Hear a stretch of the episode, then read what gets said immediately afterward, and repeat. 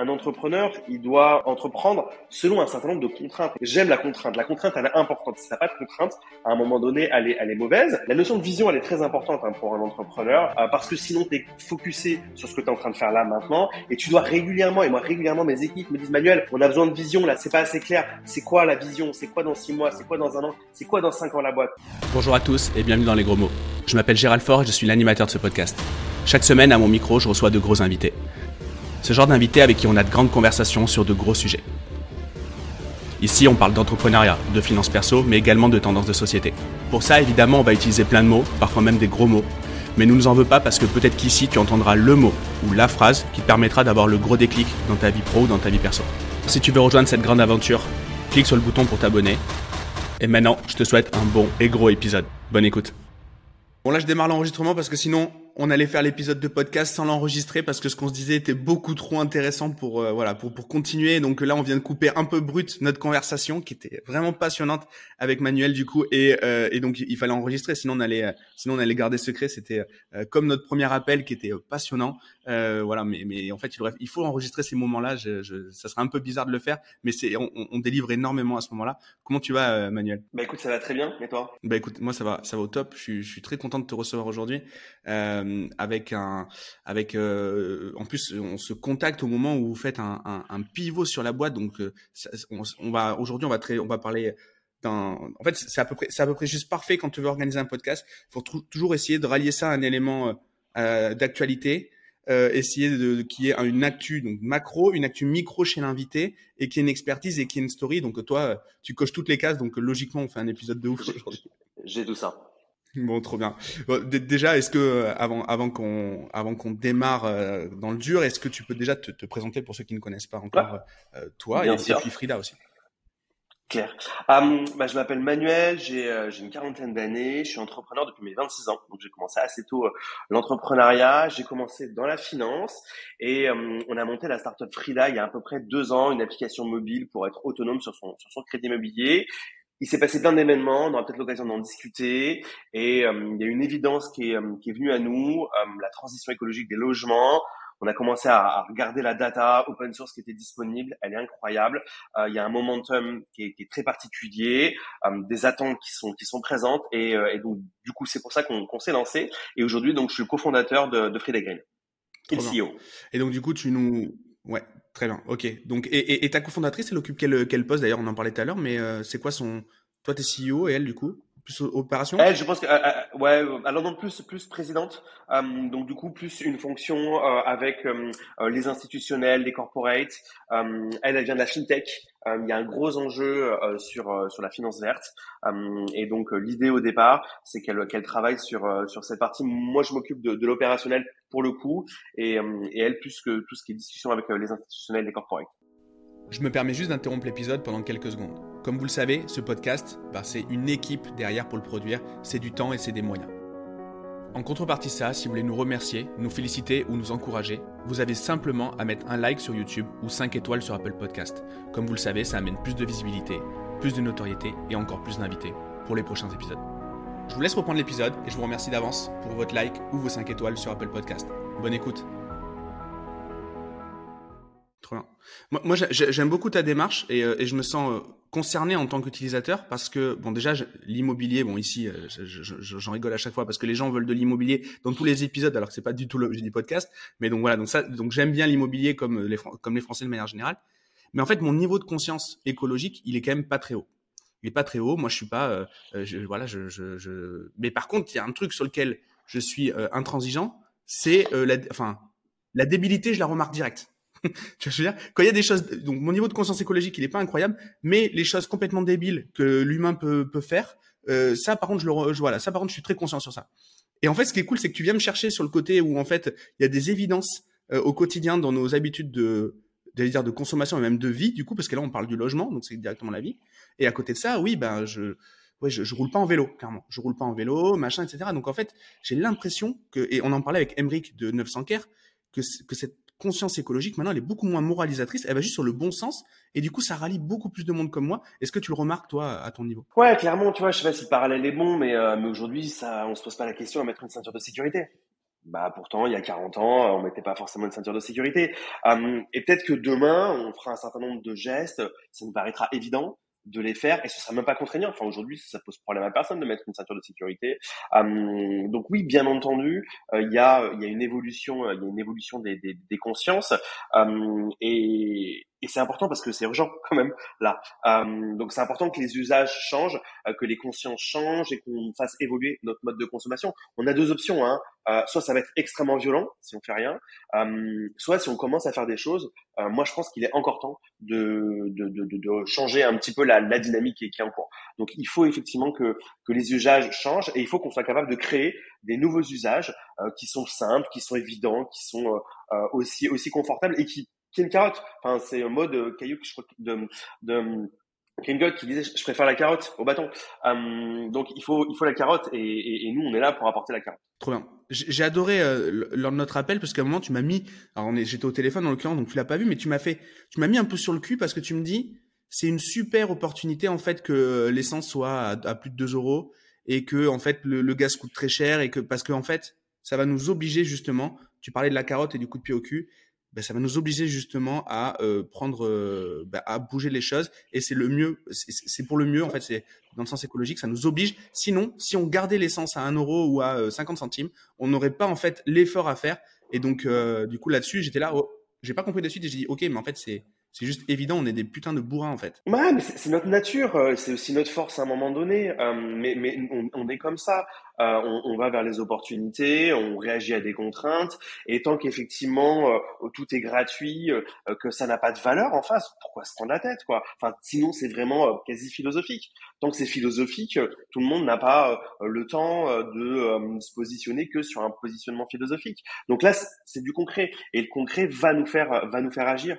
et effectivement associé à l'immobilier, c'est extrêmement concret. Hum, et demain, euh, on va être amené peut-être à, à, à, changer massivement euh, la performance énergétique de, nos logements. Et on ne fera pas que pour des raisons idéologiques ou des raisons philosophiques. On fera pour des raisons extrêmement terre à terre, extrêmement pratiques. Hum, et, c'est comme ça que les changements arrivent pour moi. Et hum, tout ça, c'est euh, donc c'est poussé donc du coup par le par la, contrainte économique de chaque foyer mais c'est également euh, poussé par des lois, et notamment des lois qui vont contraindre ton, le, le, le, le, financement immobilier qui est ton métier d'origine, enfin ton, ta première boîte. Est-ce que tu peux nous expliquer un petit peu maintenant comment réagissent les banques et ce qui du coup a un petit peu induit votre pivot euh, par rapport à tout ça? Effectivement, euh, il y a un aspect réglementaire.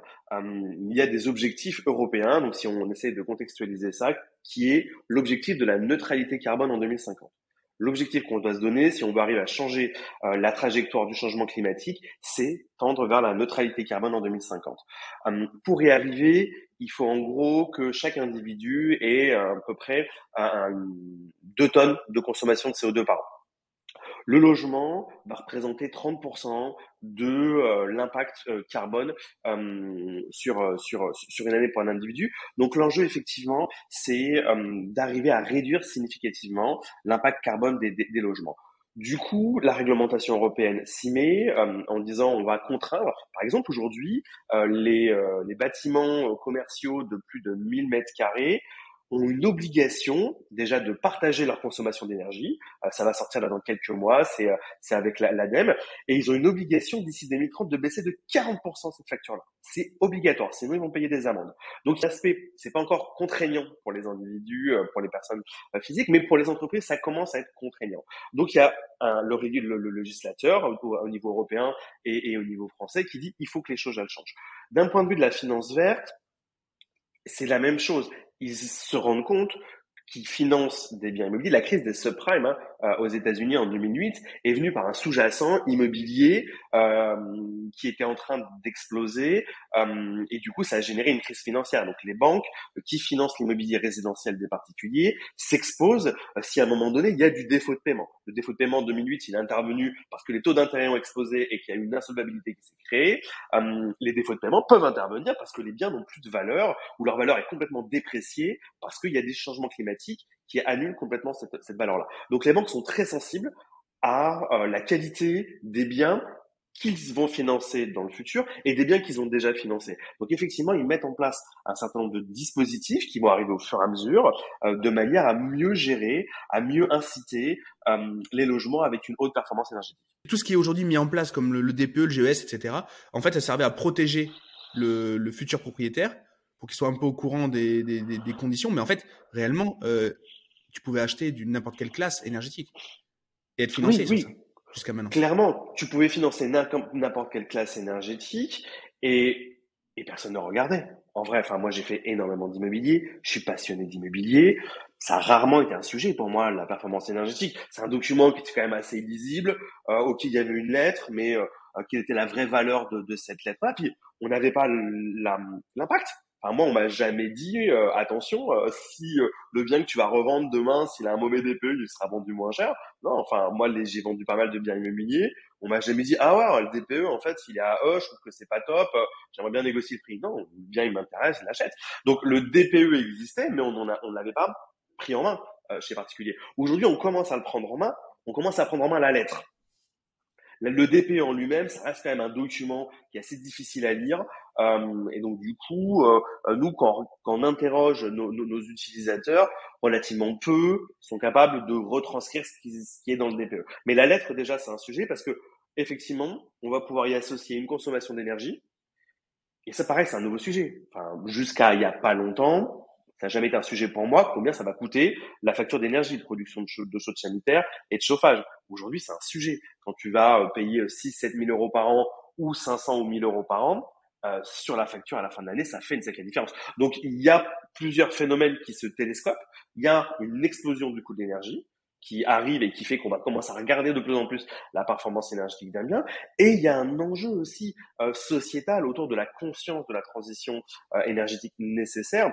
Euh, France 2, hier, pour la première fois dans sa météo, indique l'impact du réchauffement climatique. C'est-à-dire que ils, ont, ils ont dit, là, hier, on est à plus 5 degrés par rapport à la moyenne qu'on avait. Donc, tous les jours maintenant, lorsqu'on va regarder la météo sur France Télévisions, on va avoir un indice autour du changement climatique. Hum, et tout ça, ça va augmenter. Euh, euh, et il faut le prendre avec euh, avec avec ce que c'est. Hum, ça va nous faire changer des usages. C'est tout. C'est pas c'est pas dramatique. c'est pas c'est pas la fin du monde. c'est quelque chose quand même qui est assez complexe qui est en train d'arriver. Et on va changer chacun au fur et à mesure. Et on va juste modifier modifier nos, nos usages. Et dans l'immobilier, hum, nous ce qu'on défend, c'est que attention. Aujourd'hui, c'est c'est c'est c'est c'est une prise de risque d'acheter un bien avec un mauvais DPE, clairement. Parce que la loi, bientôt, interdira de louer certains, certains biens, euh, notamment F, G, enfin au fur et à mesure, hein, ça va jusqu'en 2034. On a un peu de temps quand même, hein, mais à partir de 2034, on ne pourra plus louer des EFG. Et du coup, j'ai l'impression qu'il y a un enjeu sur le fait de se faire financer, le fait d'être contraint par la loi, le fait également, donc si on a un mauvais DPE, d'être contraint par la loi, de ne pas pouvoir relouer les permis de louer dans les villes, etc. Je pense que je pense qu'il y a une notion aussi euh, énergétique là-dedans. Et il y a aussi le, fait, euh, donc ça c'est sur la faisabilité, mais l'attractivité du locataire, je pense que les locataires maintenant euh, vont de plus en plus regarder la facture euh, et, vont pouvoir choisir parmi les appartements euh, qui vont chercher à louer. Et donc du coup, ça peut même rendre le projet qui est sur le papier, quand on fait nos estimations, on part du principe qu'on va louer l'intégralité de nos apparts dans un immeuble de rapport mais potentiellement ils iront chez le voisin avec peut-être une pièce de moins ou mais mieux isolée euh, et donc, dans ce cas, ça rebat aussi les cartes de ce côté-là. Tu, tu, tu t'en rends compte, toi, déjà, de ça? Oui, clairement. Alors, sur la partie location, elle est plus côté investisseur que côté locataire euh, aujourd'hui. Mais c'est normal, l'investisseur, lui, il, voit, il projette sur du long terme. L'usage, il n'a pas fondamentalement, fondamentalement changé. Pourquoi? Parce que déjà, il peut y avoir euh, des marchés locaux plus ou moins tendus.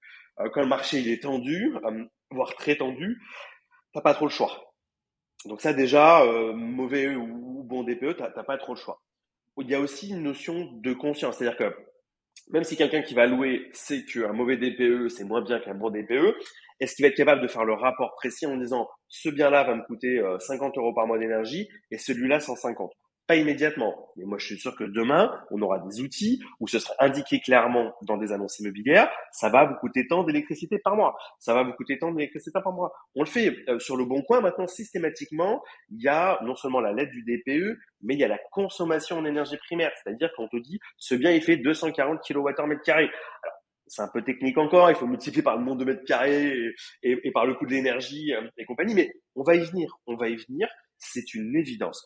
Juste pour contextualiser sur le prix de l'énergie en France, 1er février 2023, plus 15% du coût de l'énergie. Normalement, ça aurait dû être plus 100%, enfin plus 99%. On a eu plus 15% parce qu'on a un bouclier tarifaire de 45 milliards mis sur la table par l'État français. Au UK, ils ont fait plus 100%. Donc, hmm. qu'est-ce qui va se passer? En 1er février 2024 On va pas dire ok cool, c'est bon, l'énergie fossile, en fait, ça coûte rien, euh, le nucléaire, tout est reparti, c'est ok. Bah non, non. On tend vers une augmentation progressive importante du coût de l'énergie. Donc, le constat qu'on commence à faire aujourd'hui, c'est que le début. Comme on a dit l'année dernière, l'été 2023, ça a été l'été le plus frais des étés qu'on va vivre dans le futur. En 2023, on vit le coût de l'énergie le moins cher des années à venir.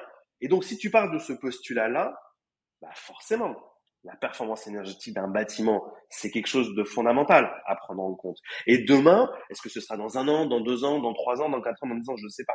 Mais demain, un locataire, bien entendu, qui prendra en compte ce paramètre-là. Parce que quand il dépensera 300 euros par mois de facture d'énergie, bah, celui qui coûte 500 ou celui qui coûte 200, bah, il n'a pas la même attractivité.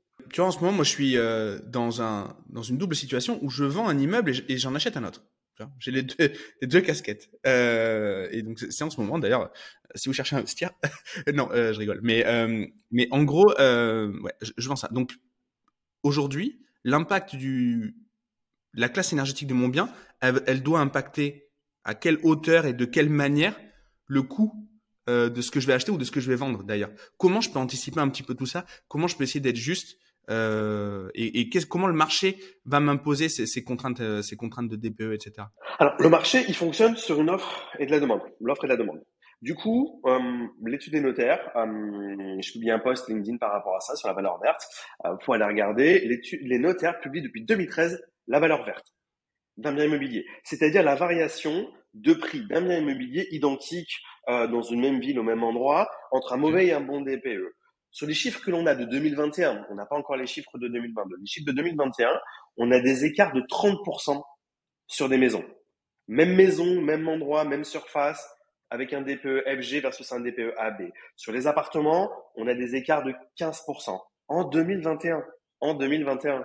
Combien c'est en 2023 C'est beaucoup plus. Nous, on constate des écarts max. en plus par la hausse en 2022 qu'il y a eu bien sûr amplifié par l'explosion du coût de l'énergie, sur le fait que tout le monde commence à se poser la question de la, performance énergétique d'un bien. Nous, en 2023, là, on note des écarts jusqu'à plus 40%.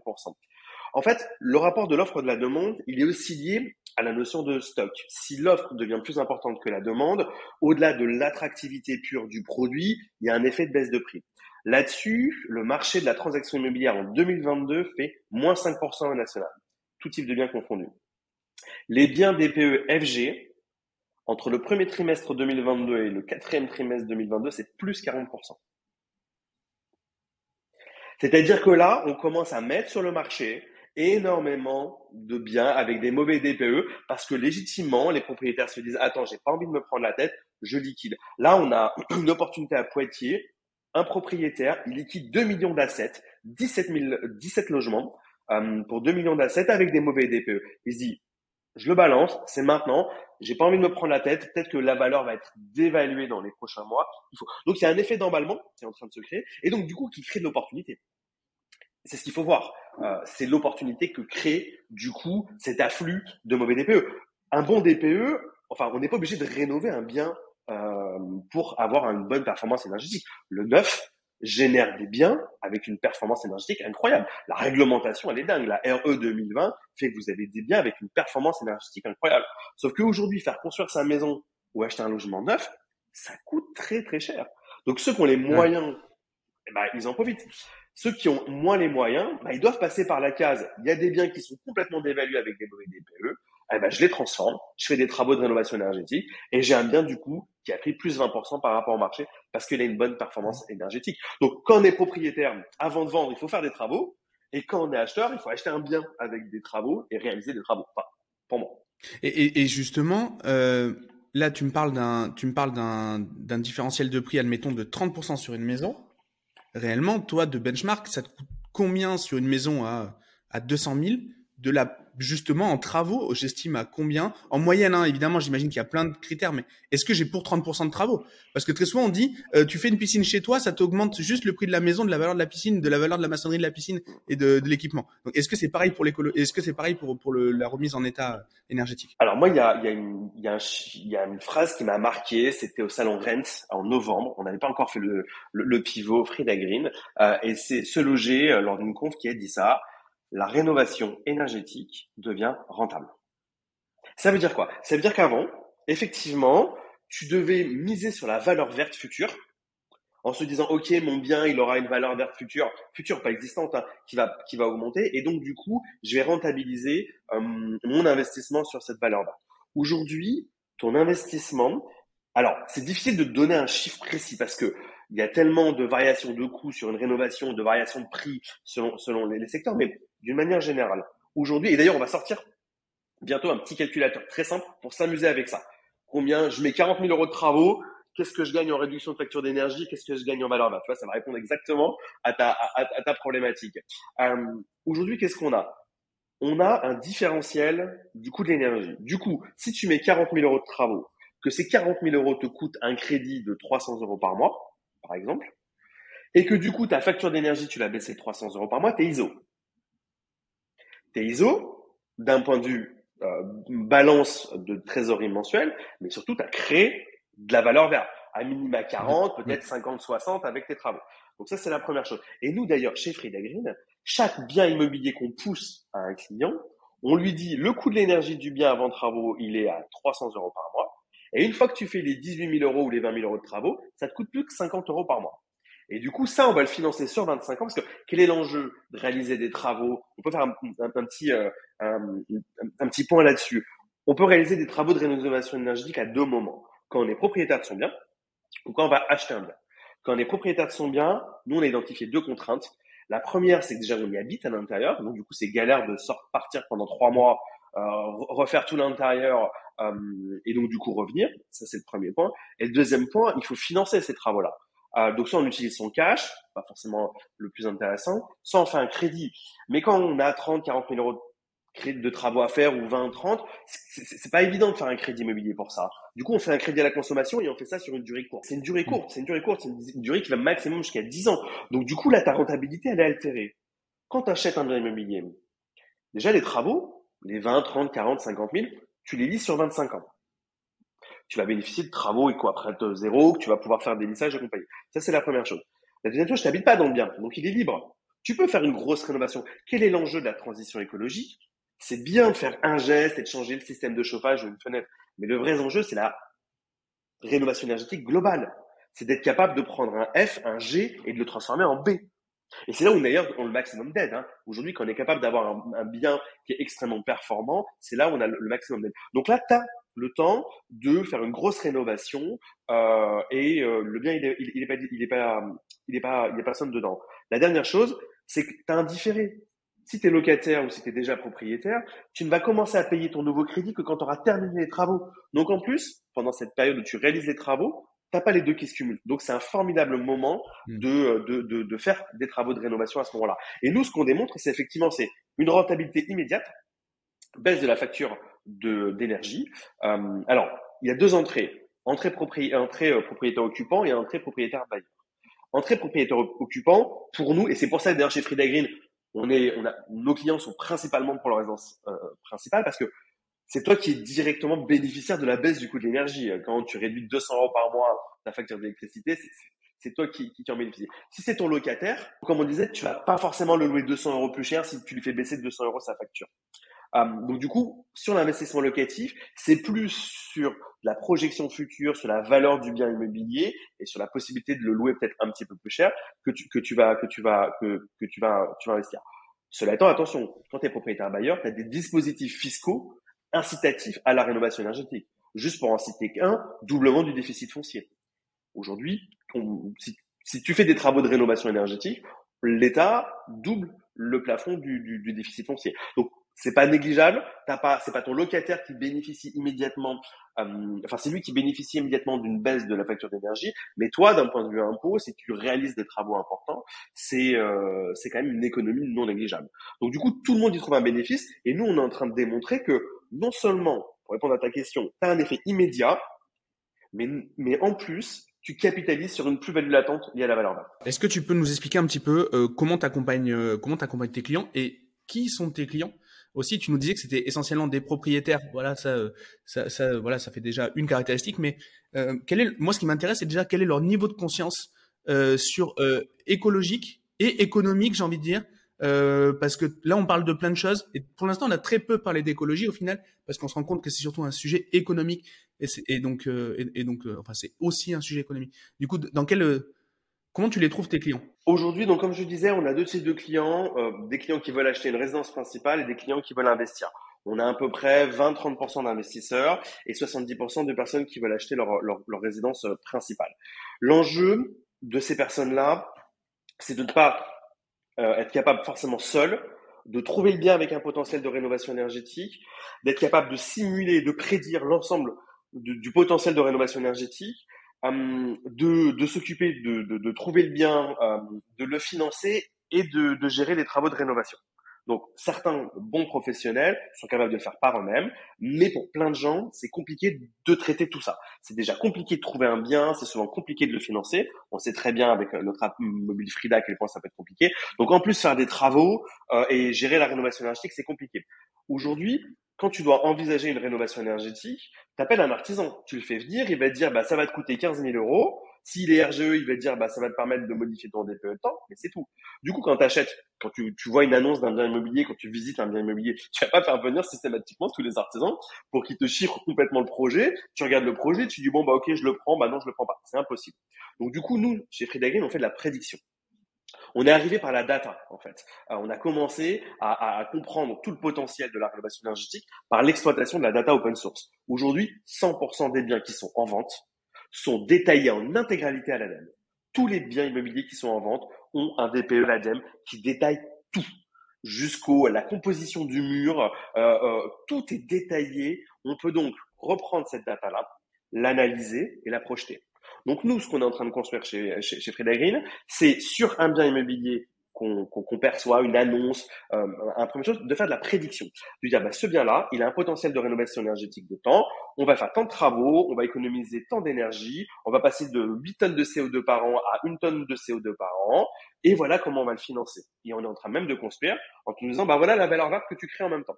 Parce que la valeur verte peut varier selon un certain nombre de, de critères, et, et, et on donne ça. Donc, tout ce que viennent chercher nos clients euh, chez Frida Green, c'est potentiel, le potentiel d'un logement dans un prisme de rénovation énergétique et de, rénovation esthétique. Donc eux, ils ont conscience. Donc il y a une conscience écologique qui est pour tout le monde. Cela étant, on n'est pas non plus euh, face euh, à, des gens qui sont ultra euh, par rapport à ça. Euh, je pense que on a tous un degré de conscience écologique. On n'est pas là euh, pour autant à le crier sur tous les toits et à vouloir le crier sur, sur, sur, tous les toits.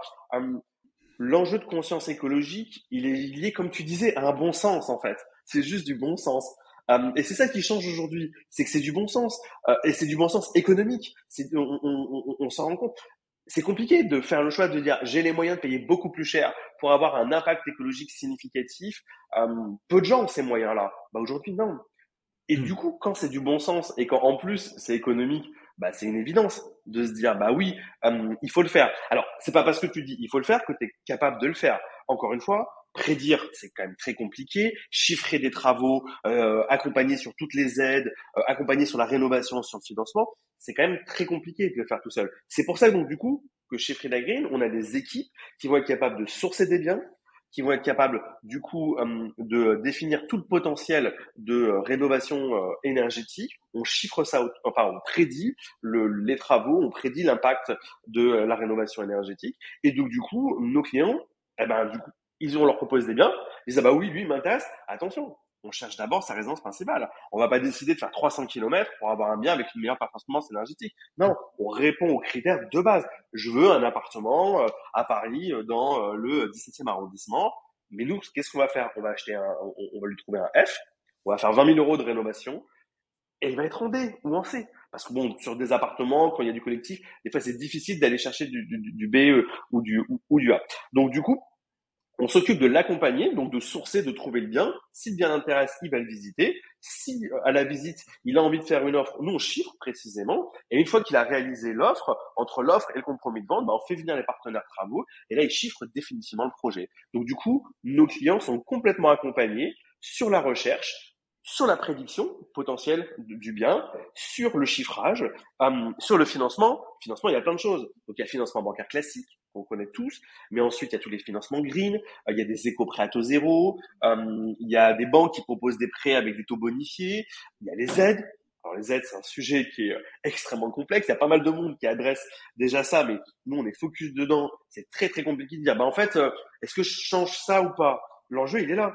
Est-ce que j'ai un intérêt à le faire ou pas? Eh ben Là, tu vas commencer à concevoir ton projet de travaux en fonction aussi de ce qu'on propose en carotte en face.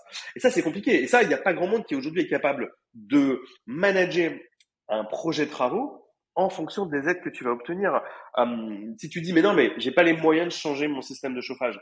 Mais attends, regarde, si tu prends une pompe à chaleur euh, RO, en fait, tu as une prime de 6 000 euros dessus et elle te coûte 9 000 ou 10 000. Ah oui, effectivement, c'est pas la même, c'est pas le truc. Donc, du coup, ça, je peux le prendre en compte. Donc, tout l'enjeu que l'on a, c'est d'être capable de construire des projets de rénovation énergétique et de rénovation esthétique en fonction des aides que l'on va obtenir et de la valeur verte que l'on va créer. De la même manière, ça sert à rien de faire 300 000 euros de travaux sur un bien qui ne retrouvera pas ces 300 000 euros. On est là pour apporter du conseil. C'est-à-dire que dans certains endroits, et c'est vrai, dans des zones très reculées, où le prix de l'immobilier est relativement bas, la rénovation énergétique, elle est complexe. Euh, et ça, il faut que nos clients en aient conscience. Et nous, donc, tout l'enjeu sur cette notion de valeur verte, c'est de dire, bah, si tu fais 100 000 euros de travaux, là, en vrai, sur ce marché-là, ça va te coûter que tu vas récupérer que 50 aujourd'hui. Peut-être qu'au fur et à mesure du temps, tu vas arriver à 100, mais aujourd'hui, tu récupères que 50. Ou si tu fais des travaux ici, si tu fais 20 000 euros de travaux, bah oui, il valent déjà 30 ou 40 une fois que tu as réalisé tes travaux. Trop bien. Et, et, votre modèle économique par rapport à ça, on vous, on vous confie euh, des mandats de recherche euh, ou vous avez un, une offre euh, Vas-y, un bois si tu veux, il n'y a pas de problème. Je vois depuis tout à l'heure que je te coupe dans, non, non. dans ton truc, il n'y a, pas, de, y a pas de problème. Mais ouais, le, quel est, ouais, quel est en fait votre, votre modèle? Est-ce qu'aujourd'hui, ouais, est-ce que c'est un mandat de recherche? Est-ce que c'est euh, c'est quoi? C'est du partage travaux? Comment ça comment ça fonctionne? Non non, clairement un mandat de recherche. On a voulu quelque chose d'extrêmement simple. Euh, c'est un mandat de recherche, c'est au succès. C'est un mandat de recherche simple. Nos clients peuvent chercher de leur côté s'ils veulent. Le truc le, truc rigolo quand même sur la recherche, c'est que ils cherchent des fois en parallèle et ils trouvent des fois en parallèle des biens, mais ils nous les envoient en fait. Euh, pour que nous on, on, les fasse passer dans la plateforme et on soit capable de faire de la prédiction. Donc ils disent ah mais peut-être que lui il est intéressant mais c'est compliqué. Est-ce qu'il y a un potentiel bah, Nous, on passe dans la moulinette, euh, dans nos outils de prédiction, on le retranscrit et on lui dit bah ouais ouais ouais euh, lui c'est possible. Bah là non là non il y en a pour 70 000 euros de travaux ça explose son budget donc soit tu l'apport euh, ça passe pas. Hum, donc nous c'est 3,7% du montant du bien. C'est un défi au succès au moment de la vente chez le notaire. Hum, c'est clair c'est carré c'est un mandat de recherche simple nos clients, s'ils veulent chercher en parallèle, dealer en parallèle et acheter en parallèle, ils font ce qu'ils veulent, il n'y a aucun problème. Euh, on s'assure bien qu'on soit aligné, bien entendu, euh, dès le départ. Donc c'est pour ça qu'il y a, quand même un, entonnoir qui est, qui, est, particulier. On prend du temps pour s'assurer qu'on est aligné sur l'enjeu écologique. Euh, nous, 100% des biens sur lesquels on bosse, on doit avoir un DPE de sortie A ou C. Si on peut pas, D, ok, mais c'est uniquement si on peut pas des fois on peut pas. Euh, donc du coup un client qui nous dit bah non en fait là euh, c'est bien euh, je, je, l'achète mais finalement je fais pas de travaux. On lui dit ok bah achète-le mais nous on rentre pas dedans. On veut être capable de certifier de garantir à nos partenaires le fait que 100% des projets qu'on accompagne on a un impact significatif mesurable d'ailleurs et qu'on va mesurer ensuite. Pour chaque bien on va dire voilà on a économisé X tonnes de CO2 et on va être capable pour nos partenaires de présenter ça et de tenir un tableau de bord sur l'impact euh, d'économie de tonnes de CO2 pour chaque opération qu'on réalise. Et, et, et euh, au niveau euh, de ton de ce pivot, j'ai l'impression que vous l'avez fait à un moment qui était un moment auto-centré, macro, c'est-à-dire sur votre activité initiale qui était l'intermédiation de crédit, ou, le, crédit, tu vas peut-être nous en parler, mais le crédit en 2022, en 2023, c'est pas ce que c'était, euh, c'est pas ce que c'était les années précédentes. Et en plus de ça, il y a eu, il y a, eu ces, euh, voilà, il y a eu donc de manière micro sur votre activité, mais il y a aussi l'intérêt sur sur la partie green. Et ça, on vient on, vient d'en parler pendant euh, pendant quelques minutes. Donc du coup, comment aujourd'hui tu comment ça se passe aujourd'hui l'obtention des crédits et le business de l'intermédiation des crédits? Qu'est-ce qui a changé ces dernières années? Ouais, on, peut en parler parce que ce qui, j'ai fait un post euh, aussi à LinkedIn récemment en, disant que euh, la crise du financement des startups était, était bon pour la planète. C'était, euh, c'était un peu pour faire pour faire le joke, mais mais en vrai, il y a eu un changement quand même pour nous chez Frida sur deux sujets le marché du crédit immobilier et le marché du financement des startups. Le marché du financement des startups, euh, avant de parler du marché du crédit immobilier, il a changé l'été dernier. Euh, on avait fait une première levée de fonds euh, précise qui avait super bien marché. On discutait avec énormément de fonds d'investissement. On avait une traction qui était incroyable une rétention qui était incroyable, une adhésion au produit qui était incroyable. On était toujours euh, pré-revenu, on devait dealer avec les banques.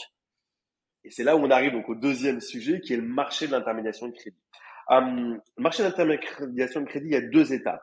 Il y a novembre-décembre euh, 2019 et ensuite mars 2022. Novembre-décembre 2019, les banques ont dit euh, le fonctionnement actuel avec les courtiers en crédit ne nous convient pas. Du coup, on change la règle du jeu on réduit significativement les rémunérations, on déconventionne. Du coup, ça a fait beaucoup de bazar euh, dans, dans ce marché-là. Et c'est là où on a monté Frida. On s'est dit aujourd'hui, en fait, il y a une demande, il y a euh, euh, une opportunité de marché. Donc, on crée Frida et du coup, on rend autonome les, les utilisateurs là-dessus. Hum, comme je disais, ça a super bien démarré. Notre modèle économique chez Frida, c'était de dealer avec les banques on vendait nos dossiers de crédit aux banques dans des conditions différentes que les intermédiaires classiques, mais on était quand même dans un objectif de revenir à l'intermédiation de base, hein, celle que moi j'ai connue en 2007 quand j'ai monté ma boîte, à savoir c'est gratuit pour le client, euh, parce que la banque te paye. Hein. Au départ, les courtiers étaient quasi tous gratuits. Hein. Euh, Aujourd'hui, c'est plus le. Donc, on voulait revenir à cette intermédiation de base qui permettrait d'abord aussi une volumétrie et une expérience incroyable. Euh, en mars 2022, euh, il y a eu la crise en Ukraine et l'explosion des taux d'intérêt qui en ont suivi. Et du coup, ça a eu pour effet de contraindre euh, significativement la marge bancaire.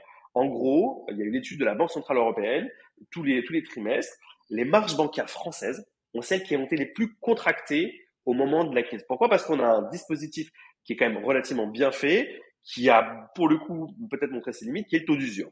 Donc du coup, le taux d'usure est le taux maximum auquel une banque peut emprunter. Donc du coup, si le coût de l'argent coûte plus cher que le taux d'usure, elle prête à perte. Bon, je caricature, hein. mais en gros, c'est ça le problème. Du coup, les banques se sont retrouvées dans une situation où ça leur coûtait trop cher de prêter. Donc elles ont arrêté de prêter. Nous, on discute avec énormément de banques en ligne, on était sur une application mobile, forcément un parcours digital.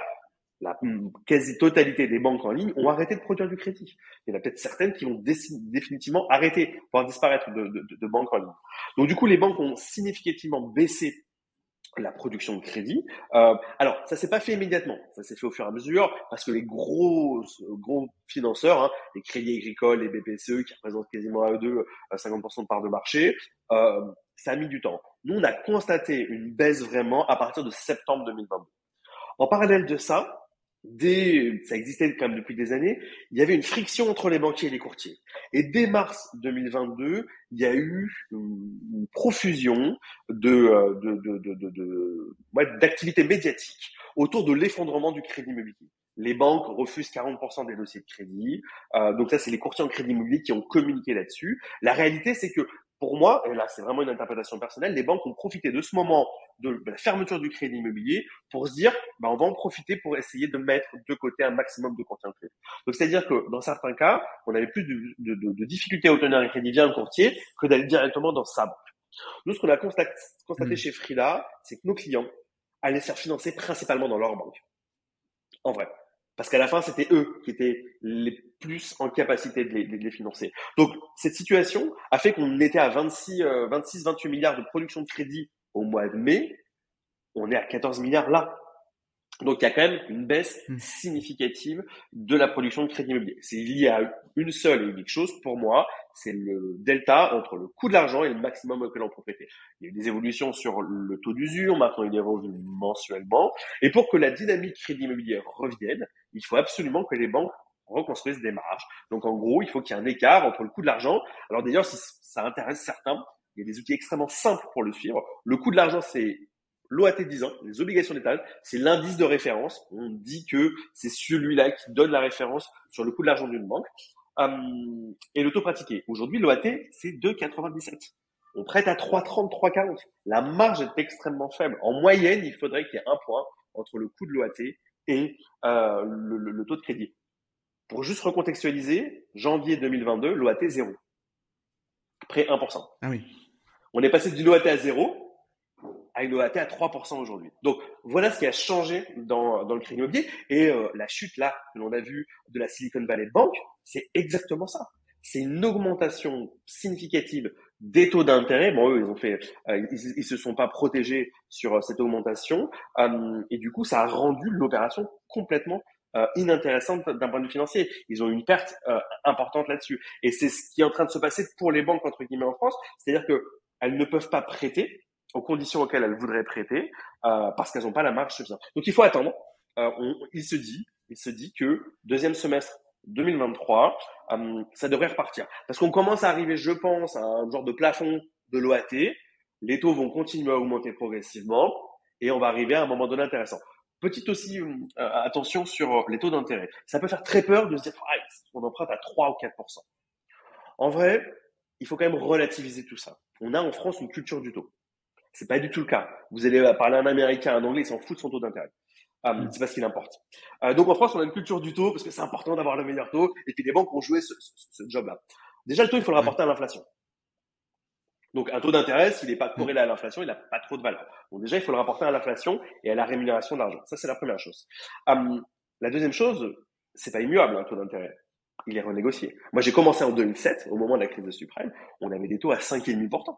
5,5%. Ouais. Et ah si ben, on en parle à nos parents, ils rigolent, hein, du 3%. Eh ben oui, ils, ben oui, ils, rigolaient complètement. Donc du coup, mm. euh, acheter aujourd'hui euh, avec un taux à 4%, si dans 3 ans on le renégocie parce que les taux ont, chuté, qu'il n'y a plus d'inflation, c'est pas grave. Ou s'il y a une inflation à 6% et qu'on emprunte à 4, l'opération elle est pas si mal. Donc du coup, il faut quand même systématiquement essayer de contextualiser un peu le contexte de hausse de taux avec une opération immobilière.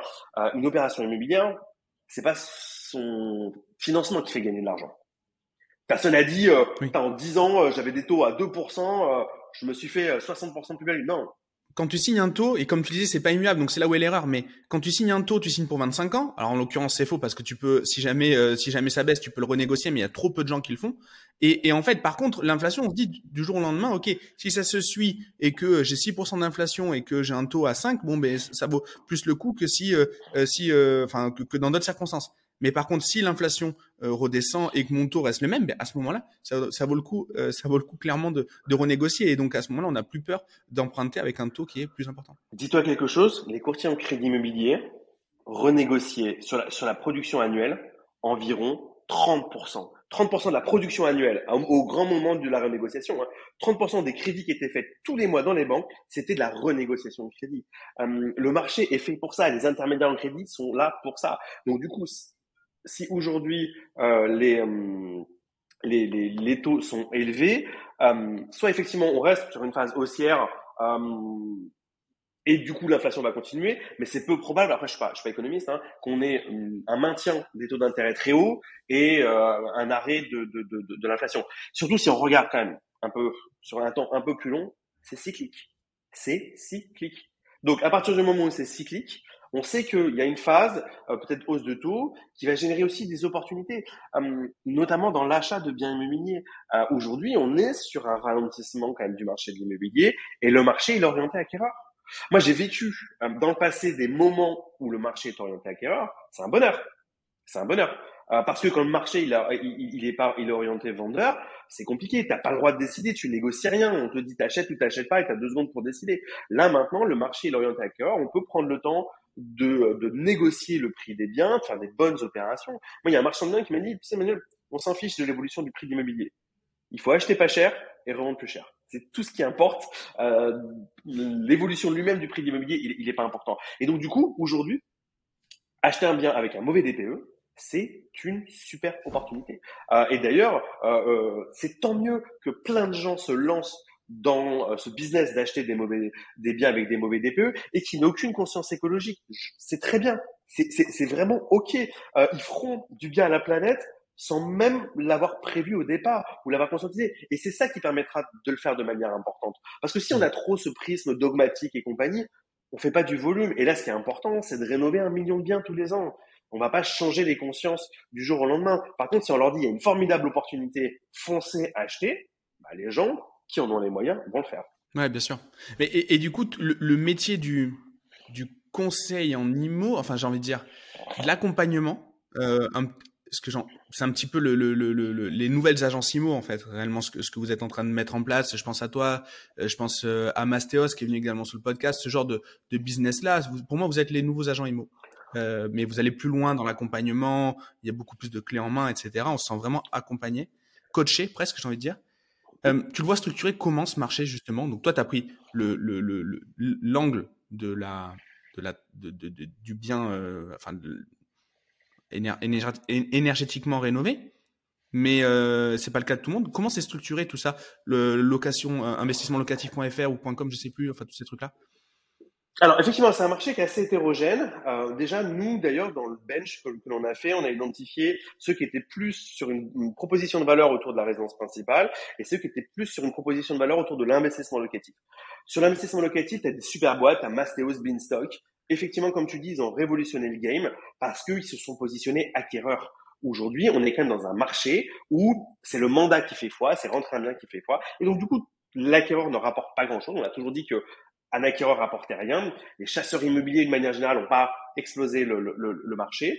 Euh, et donc, du coup, Mastéos et Beanstalk, c'est les premiers à s'être dit, bah, nous, on va proposer un truc end-to-end. On s'occupe de chercher. On t'accompagne sur le financement si tu veux. On t'accompagne sur la rénovation. Et même, on va plus loin parce que c'est du locatif. On trouve les locataires et on te gère ton bien.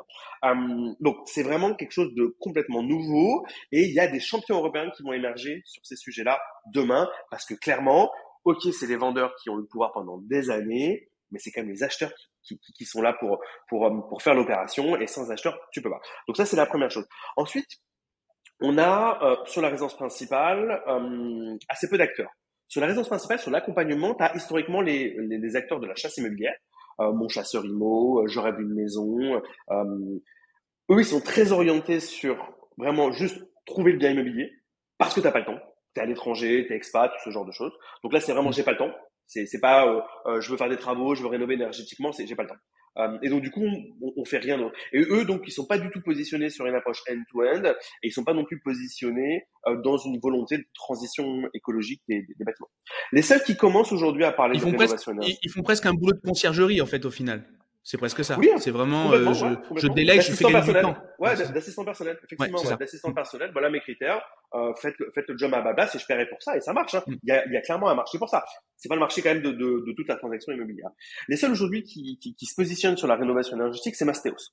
Euh, ils viennent de lever 13 millions avec EDF euh, il y a quelques il y a quelques jours. Euh, ils ont compris et euh, très très heureusement tout l'enjeu qu'il y avait au niveau de la rénovation énergétique française mais européenne. Hein l'enjeu européen, il est colossal mm. euh, de la rénovation énergétique. Les euh, contraintes euh, sont européennes. Hein. L'objectif de neutralité carbone, c'est européen. Donc, c'est-à-dire qu'une fois qu'on commence à adresser le marché français de la transition écologique des logements, il y a toute l'Europe qui, qui est présente. Il y a des marchés qui sont très bien orientés sur la rénovation énergétique. L'Allemagne, par exemple, hein, euh, eux, ils font ça depuis des années. Il y a des marchés qui le sont beaucoup moins, Espagne, Portugal, par exemple, euh, autour de, de, de, la rénovation énergétique, qui ont un parc immobilier un peu plus vétuste que, que dans certains autres pays. Donc, eux, ils commencent à prendre en compte ça. Par contre, Mastéos le fait dans ce qu'il sait bien faire, c'est la résidence locative. Et encore une fois, le prisme de la rénovation énergétique, comme je te disais tout à l'heure, il n'est pas exactement le même si tu fais de la résidence principale ou de la résidence locative. Nous, on fait de la résidence de l'investissement locatif, mais là, quand tu rentres dans la plateforme, on va pas dire le TRI le de temps. Alors bien entendu, on va être capable de donner des, des, des, des infos sur, sur ces sujets-là, mais il est quand même plus orienté sur la résidence principale. Et nous, notre souhait, c'est d'avoir un positionnement qui est très orienté sur la résidence principale, plus que l'investissement locatif, parce qu'il y a déjà des boîtes qui commencent un petit peu à le faire et qui le font aussi, aussi, aussi très bien. C'est très clair. Et, et, et, du coup, pour vous, le, les prochaines étapes, c'est quoi? Euh, Vous en êtes où? Et, c'est quoi les prochains, ouais, les prochains milestones à, à, passer, à checker? Bah, nous, nous on, on s'est lancé il y, a, il y a à peu près il y a à peu près trois semaines. Euh, on a déjà nos premiers clients, on a 13 clients. Euh, donc du coup, il y en a déjà qui sont sous compromis, il y en a qui font des offres. Euh, donc on, on, on avance vraiment euh, au, au, fur et à mesure. On va construire d'ailleurs toute notre tech au fur et à mesure avec avec nos clients. On a une première plateforme, un premier outil de prédiction, mais, mais on est en train de, de, de, de, de le travailler. Euh, les prochaines étapes, c'est être capable de euh, de toucher un maximum de, de, de, personnes, donc du coup de rentrer un maximum de, de, de clients. Donc c'est vraiment les, les, les enjeux qu'on se, qu'on se donne. Et notre objectif, euh, c'est euh, c'est d'aller économiser 6400 tonnes à la fin d'année. Donc il y, a, il y a plusieurs objectifs. Il y a un objectif en termes de, euh, de, de bilan carbone, 6400 tonnes. Euh, ça représente à peu près une cinquantaine de transactions. Donc voilà, on veut d'ici la fin de l'année réaliser une cinquantaine, euh, une cinquantaine de ventes euh, pour être capable de montrer euh, toute la capacité qu'a Frida Green à adresser ce marché-là avec une équipe formidable, une tech incroyable, pour aller convaincre aussi à un moment donné des financeurs pour passer à, à, à, à l'échelle. L'objectif, hein, quand même, c'est un passage à l'échelle, c'est de massifier la décarbonation des logements, hein, c'est notre mission. Et pour passer à l'échelle, il faut des moyens financiers conséquents. Trop bien. Et, et euh, là, aujourd'hui, votre plan d'action pour trouver les clients, est-ce que c'est des clients que tu avais chez Frida et que du coup, vous avez, euh, que vous avez passé chez Frida Green, vous avez accompagné là-dedans euh, Comment vous avez, comment on, tu vois, y a, moi, dans, mon boulot, j'accompagne beaucoup d'entrepreneurs qui se lancent. Donc toi, tu as une, toi, as une, toi, as une, une, une expérience entrepreneuriale longue mais tu es sur un projet récent. Et donc, du coup, euh, comment tu, là, ton go-to, enfin, ton, ouais, tes premières ventes, tu l'as organisé comment, ce premier, euh, ce, ce, ce, ce, premier Alors, tour, on, a ce premier, voilà. Plein, plein, plein, plein de choses. On a beaucoup communiqué euh, et la communication c'est quand même important. On a la chance maintenant euh, chez Frida, mais même le réseau et compagnie de beaucoup communiquer. Donc nos premiers clients c'est clairement de l'organique, euh, des gens qui viennent de LinkedIn, des gens euh, qui ont entendu parler dans le réseau ou des gens qui effectivement sont sur l'application mobile Frida parce que maintenant sur l'application mobile Frida, on dit à nos utilisateurs si vous êtes en train de chercher un bien immobilier, bah on, a sorti un truc relativement cool, allez voir. Donc ça c'est la première phase de déploiement. Euh, ça va nous permettre quand même de, drainer pas mal de monde, hein, euh, toute cette approche organique. Après, pour passer à l'échelle, euh, on a deux pistes de captation client. On a une première piste qu'on connaît très bien, c'est le B2C, de l'acquise sur les réseaux sociaux. on a fait plus de 150 000 téléchargements avec avec l'application mobile Frida. On avait des coûts d'acquisition qui étaient excessivement bas. On était à 50 centimes le download, quand une finance a entre 4 et 10 euros aujourd'hui sur le marché. Pourquoi? Parce qu'on a été capable de créer beaucoup de viralité, des publicités immersives. Euh, euh, les UGC maintenant euh, se développent de plus en plus. Hein, donc le, le, fait qu'un un, particulier se mette face cam à, faire la promotion d'une entreprise, nous on le faisait depuis des années. et donc du coup ça crée des publicités très immersives dans les réseaux sociaux. On génère de, de, de, de, de, de l'adhésion le marché du crédit immobilier, c'est pas un marché ultra fun. On a rendu quand même ça un peu plus, un peu plus cool, un peu plus chouette. Euh, donc nous, notre enjeu, c'est d'être capable de fédérer une communauté autour de ces enjeux climatiques, autour de ces enjeux de rénovation énergétique et d'achat d'un logement. Bah ouais, c'est un super investissement. Donc ça, voilà, c'est du B2C euh, classique. On sait très bien le faire. Euh, on a des outils, des leviers qui sont assez quali par rapport à ça. Euh, donc ça, c'est la, ça va être la deuxième source d'acquisition après l'organique. Et la troisième source d'acquisition aussi, qui elle va être nouvelle qu'on n'avait pas avant, c'est du corporate. Du corporate en B2B2C. En gros, euh, on a des objectifs euh, qui sont euh, mesurables et qu'on va mesurer euh, de transition écologique des logements individuellement. Hein. On va être capable de dire, bah là, il s'est passé ça, et on va être capable de suivre ça dans, dans, dans, le temps. Et donc, du coup, on peut euh, proposer à des, euh, à des, à des boîtes euh, qui ont des enjeux ESG, RSE importants, bah, du coup, de proposer ça à leurs collaborateurs en disant, bah, écoutez, on a, on a un partenaire, c'est Frida Green. non seulement il s'occupe de tout, donc déjà tu délivres un service qui, est, qui est plus même peut-être orienté CE en disant bah franchement il s'occupe de tout, il vous trouve le bien, vous le financez, le rénove. Mais en plus, on va vous permettre d'engager, euh, euh, de vous engager pour réduire significativement euh, le bilan carbone d'un logement, la consommation énergétique d'un logement. Et donc, du coup, euh, on, on, va mettre en avant. Donc, ça, on commence à discuter avec pas mal de corporates. On a de très, très bons retours là-dessus. Et on sait que c'est quand même quelque chose de très important. C'est vraiment, je sais pas, c'est un grand assureur, tu vois. Il y a beaucoup qui ont des missions assez, assez importantes. bah, du coup, on a accès à, à, un volume de clients qui est, assez, incroyable. Très clair. Et, du coup, entre tes différentes expériences entrepreneuriales, si on prend juste, admettons, les, deux projets, Frida, Frida Green, ou peut-être ce que tu as fait avant, je ne sais pas, est-ce que là, aujourd'hui, tu mets en place, enfin, Frida Green, est-ce que tu as bénéficié d'enseignements du passé? Et si oui, lesquels? Est-ce que justement, tu as, fait les mêmes processus euh, pour déployer Frida Green que pour déployer Frida ou les autres choses que tu as faites avant? Ou est-ce que justement tu as, euh, profité de ce background pour faire d'autres choses voilà. Est-ce que est-ce qu'aujourd'hui tu entreprends différemment? Voilà pour clarifier ma question. Alors, oui, il faut apprendre de ses erreurs. clairement, si tu n'apprends pas de tes erreurs, si tu refais systématiquement les choses de la même manière, sauf si tu es un sérieux entrepreneur génie, euh, mais, euh, mais, mais, ça, il y, en a, il y en a très peu. Donc oui, on apprend nos erreurs et oui, on fait les choses différemment. Ce qui a fondamentalement changé, c'est euh, l'exécution et le go-to-market. Chez Freedom, on avait fait le choix de passer beaucoup de temps à construire un produit, à fédérer une, une communauté, à générer de l'adhésion autour de la communauté avant de monétiser on a dit no way. On commence par monétiser et on développe en parallèle. Donc là, ce qui a changé fondamentalement, c'est que on a sorti une page, on a sorti un tunnel de conversion, on a rentré les premiers clients. Et en parallèle, on a, pris euh, une app euh, en, no-code, euh, en une semaine, on a mis à disposition un outil ultra quali. Bien entendu, on a toute la tech de prédiction derrière, mais on a mis front un, un, outil euh, no code qui nous permettait de délivrer pendant quelques semaines, quelques mois, quelque chose de très quali, sans qu'on ait toute l'équipe technique qui derrière euh, soit focalisée là-dessus. Donc l'enjeu a été de, moi mm. quand j'ai présenté ça à mon board et à mes investisseurs, ils ont dit super projet, super intéressant. Combien ça coûte en cash? Combien tu crames avec ça? J'ai dit zéro. Je crame rien de plus. Je crame pas un euro de plus en faisant ce, ce, ce, ce, pivot. Donc ça, c'est vraiment important euh, d'être capable de capitaliser et d'aller vite. C'est vrai que euh, le, le, changement de financement de, de, des startups a changé. Euh, en vrai, tu construis pas le même produit. Tu construis pas le même produit quand tu attaques de cette manière-là. Euh, et donc du coup, ce qu'il faut gérer, c'est la frustration en disant attention, il faut quand même créer du produit. Le danger, en fait, c'est de faire que du service et de se dire bah en fait c'est cool, on fait des premières ventes, on va rentrer de l'argent et oublier le produit et oublier la tech et oublier euh, du coup la barrière à l'entrée parce que euh, tu as une bonne idée mais tu en as plein qui ont des bonnes idées et du coup si tu crées pas de barrière à mmh. l'entrée donc c'est très important en parallèle et c'est pour ça que on n'a pas dit qu'on a à peu près 15 avec euh, stagiaires et, et, et alternants chez, chez, chez Green. On s'est pas dit bah en fait on repart à 3 et, et on recommence à zéro. Non, on s'est dit on a une équipe qui est en place, qui s'est très bien exécuté. C'était ce qu'on nous a euh, valorisé sur Frida, la qualité d'exécution euh, et la vélocité que, que l'on avait. Ben, on va prendre la même chose.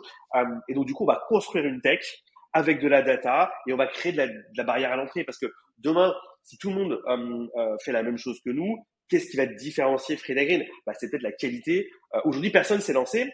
Et ceux qui veulent se lancer sur la prédiction sur une annonce immobilière, bon courage, parce que nous, ça fait déjà quatre mois qu'on est dessus. On s'est pris quand même un certain nombre de mmh. cartouches. Et donc, du coup, on a déjà cet avantage par rapport à un certain nombre de, boîtes. Donc, c'est pas renoncer au produit, renoncer à la tech, mais c'est l'exécuter différemment.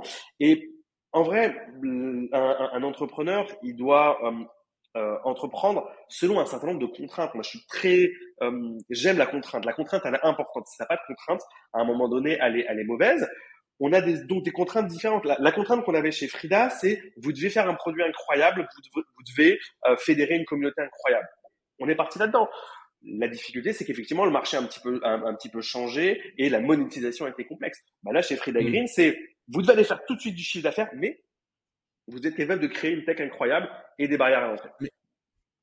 J'adore parce que autant sur le côté communauté que sur le côté produit, ce que je, ce que je retiens de ce que tu me dis là, si, et dis-moi si je me trompe, mais c'est que tu as démarré très vite en mode MVP, en mode on fait du no-code, on lance très vite, mais on n'oublie pas qu'on veut faire quelque chose à impact et quelque chose qui à terme sera complexe. C'est-à-dire qu'on ne s'arrête pas au MVP. Et trop souvent, euh, moi tu vois, je, donne des cours de lean à la, à, la Sorbonne et trop souvent, je me rends compte que les gens veulent s'arrêter au MVP.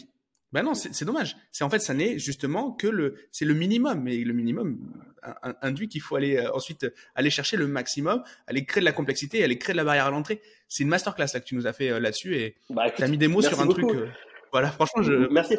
moi, je, je, le ressens vraiment personnellement parce que je suis quelqu'un de jamais content, en vrai. Euh, et, et, je trouve que la frustration est un moteur de création et un moteur de challenge. Et donc du coup, par rapport au MVP, euh, euh, la phrase qui dit si t'es pas mécontent euh, de ce que tu sors, c'est que tu l'as sorti trop tard, c'est vraiment vrai et c'est très très dur. C'est très très dur de délivrer tout de suite, de dire attends, on a monté une app, on a une équipe de développeurs mobiles, on sort du no code. En vrai, on fait ça? Mais oui, on le fait parce qu'il faut le faire en trois jours. Et en trois jours, il n'y a rien de mieux. Et il faut accepter qu'effectivement, on a euh, une équipe technique formidable. Euh, et eux, ils vont aller dans le deep, dans la tech, dans la prédiction. Et le front, on s'en fout. On le fait avec une app en no-code euh, derrière.